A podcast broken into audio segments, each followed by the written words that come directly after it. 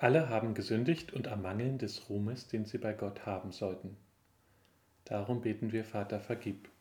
Den Hass, der uns voneinander trennt. Volk von Volk, Klasse von Klasse, Vater, vergib. Das Streben der Menschen und Völker zu besitzen, was nicht ihr eigen ist. Vater, vergib. Die Besitzgier, die die Arbeit der Menschen ausnutzt und die Erde verwüstet. Vater, vergib unseren Neid auf das Wohlergehen und Glück der anderen.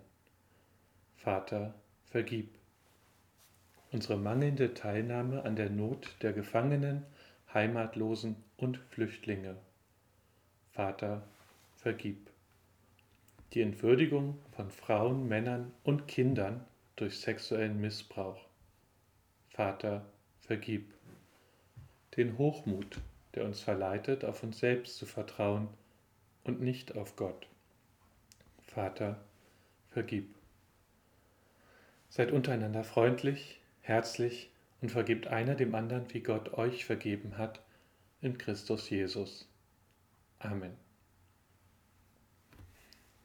Liebe Zuhörenden, das ist jetzt das zweite Mal, dass ich das Versöhnungsgebet von Coventry in unserer digitalen Kirche bete. Ich selbst bin in einer Nagelkreuzgemeinde groß geworden und war es viele Jahre gewohnt, dass es Teil des Gottesdienstes ist. Und ich staune immer wieder, wie aktuell dieses Gebet bleibt. Der Hintergrund des Gebetes hat auch etwas mit uns hier in Barsdorf und Zülsdorf direkt zu tun.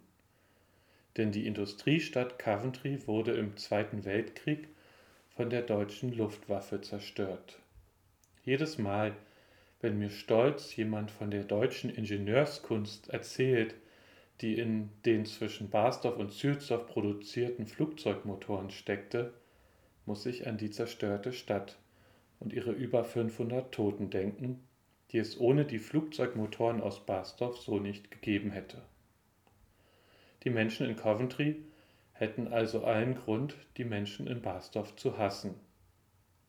Auch der Dompropst von Coventry Richard Howard hätte damals allen Grund gehabt, uns zu hassen, alle Deutschen zu hassen.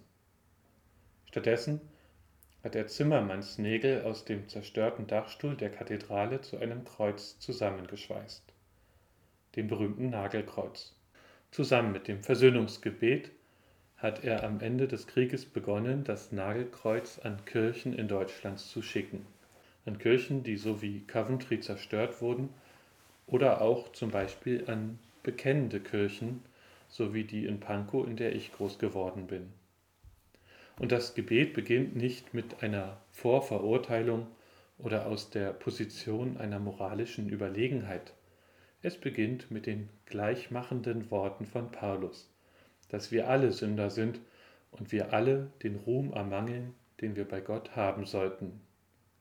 Und dann werden die Gründe aufgezählt für die Sünde für die menschliche Entzweiung, für die Entzweiung von Gott.